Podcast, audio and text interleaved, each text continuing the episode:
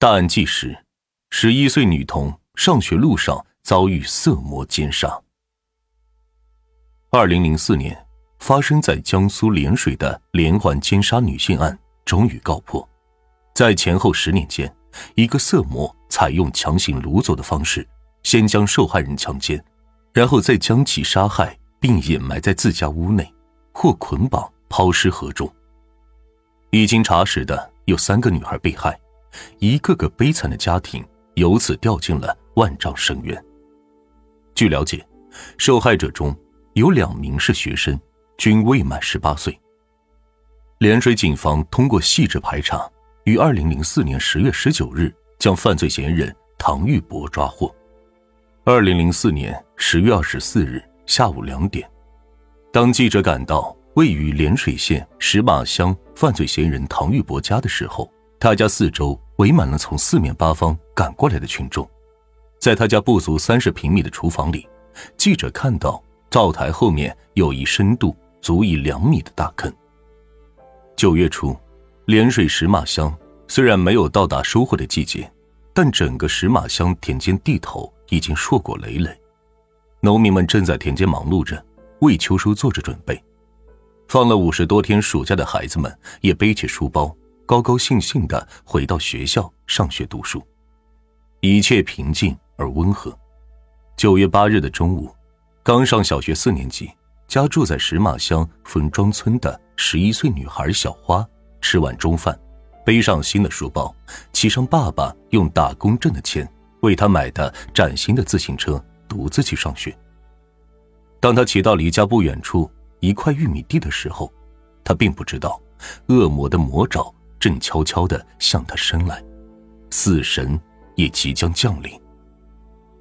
十月二十四日，事情过去一个多月，记者前往小花家采访的时候，全家仍然沉浸在巨大的痛苦中。小花的爷爷唐玉涛泣不成声，没想到孩子会这样，我们全家的宝贝就这样没了。他说，那天孙女离家一个小时后，老师打来电话。问杭小花为什么没有到学校上课？这个责问让正在吃午饭的杭家人大吃一惊，全家人赶忙放下碗筷，出门去寻找。直到下午五点，学校的其他孩子纷纷放学回家的时候，杭小花仍然没有被找到。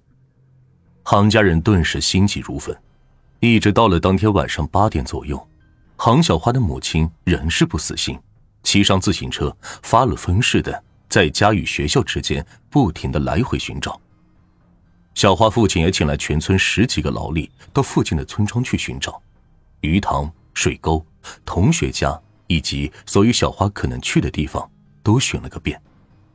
然而，一直到九日的凌晨六点，全家仍然没有发现小花的下落。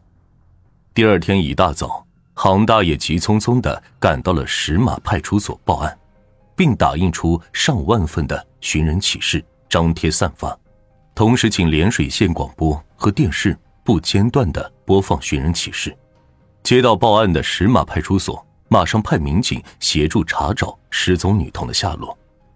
这时，一个重要线索引起了民警的重视。有村民发现，在杭小花从家中上学的路边玉米地里找到了杭小花所骑的自行车。民警随即是赶到现场侦查。就在离自行车不远的地上，民警发现了一块带血的手帕和零碎的绳索。小花的爷爷杭玉涛悲伤的说道：“孙女失踪了几十天，大家都误认为小花可能被坏人拐卖到了外地，但看着人民公安忙碌的身影，全家人的心也越拎越紧。”十月十九日，几名便衣民警。突然出现在石马街头，将在街头卖水果的石马村赵庄组的村民，今年三十九岁的唐玉博给带走了。不久之后，唐玉博的妻子也被带进派出所。十月二十日晚上六点左右，涟水县电视台播出了一则新闻，备受全县人民关注的涟水石马中心小学十一岁女学生。杭小花在九月八日上学途中失踪案，经过警方四十三天的紧张侦破，此案终于告破，十一岁女学生横小花被凶手强奸窒息性死亡，犯罪嫌疑人现年三十九岁的唐玉博已被警方缉拿归案。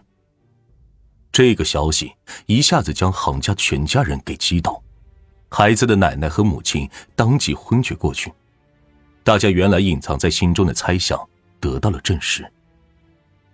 就在警方将小花遗失的自行车以及带血手帕展开调查的时候，一条重要的线索传到了专案组。有村民反映，九月八日中午，赵庄组村民唐玉博曾出现在玉米地的附近。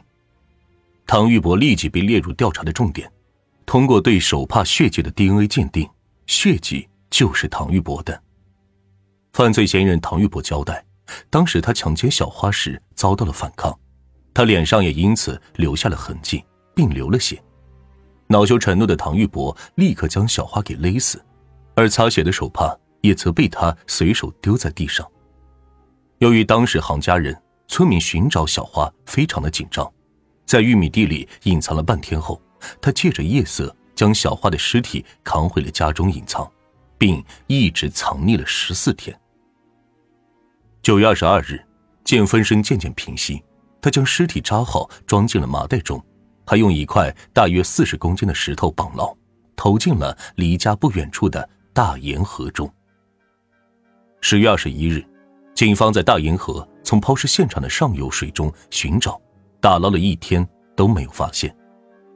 十月二十二日，警方又请来了打捞队，并将搜查范围扩大至五百米。一直到当天的下午四点左右，终于在抛尸现场下游大约四百米处将女童的尸体打捞上岸，而在场的上千名村民流下了眼泪。然而，让警方更为惊讶的是还在后面。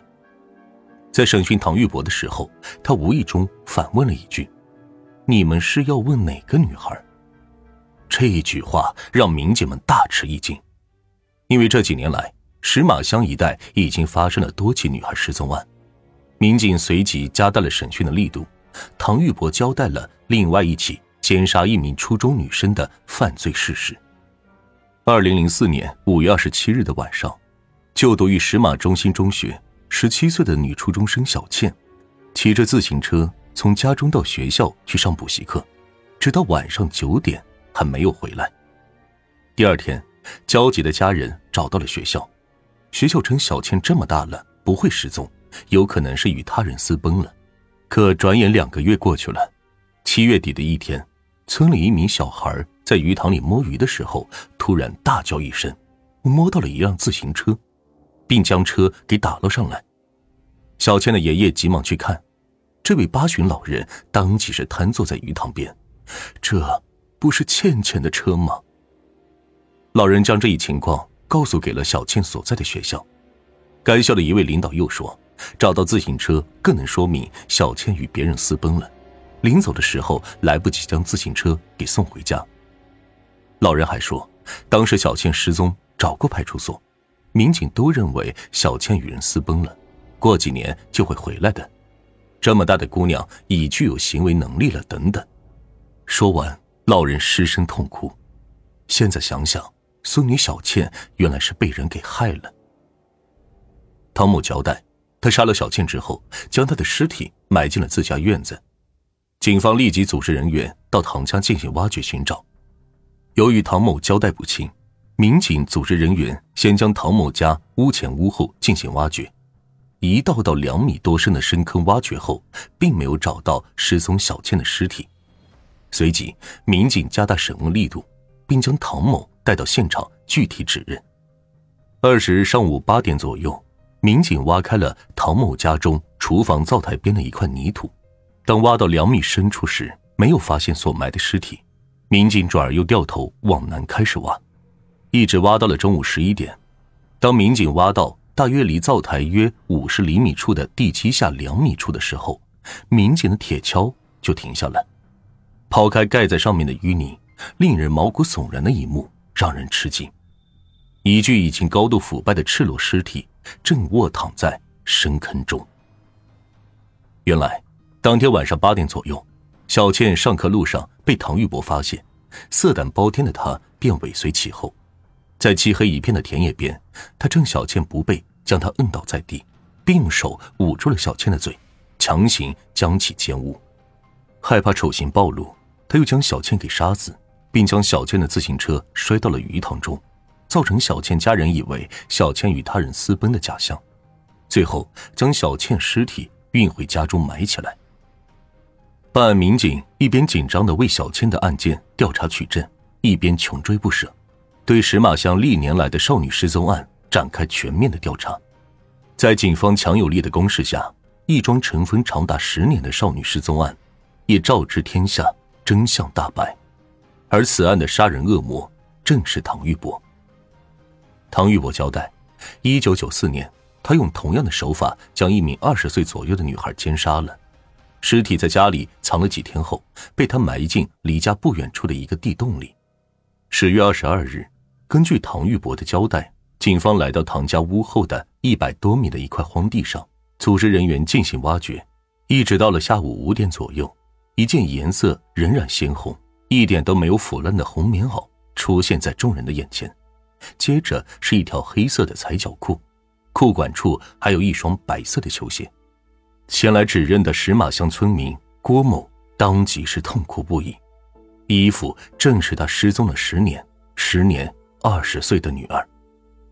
至此，令人震惊的涟水特大杀人案件，经过全体参战民警的艰苦奋战，终于是告破了。真相真是太恐怖了，这个色魔竟然躲藏在我们身边将近十年，并且时不时的出来作恶。如果不是公安把他抓住了，不知还会有多少姑娘落入他的手里呢。二零零五年九月，当得知奸杀三名女孩的色魔唐玉博被判处死刑的时候，江苏省涟水县石马乡的群众是奔走相告，罪大恶极唐玉博已经被执行枪决。针对这起案件呢，暖玉也有些自己的想法。针对之前文中有说到的。这个学校和公安局的一些所作所为，让暖玉不是很理解。相信大家听到这儿也会有同样的感受。有同样感受的听众朋友们呢，也可以在评论区里留下你的看法。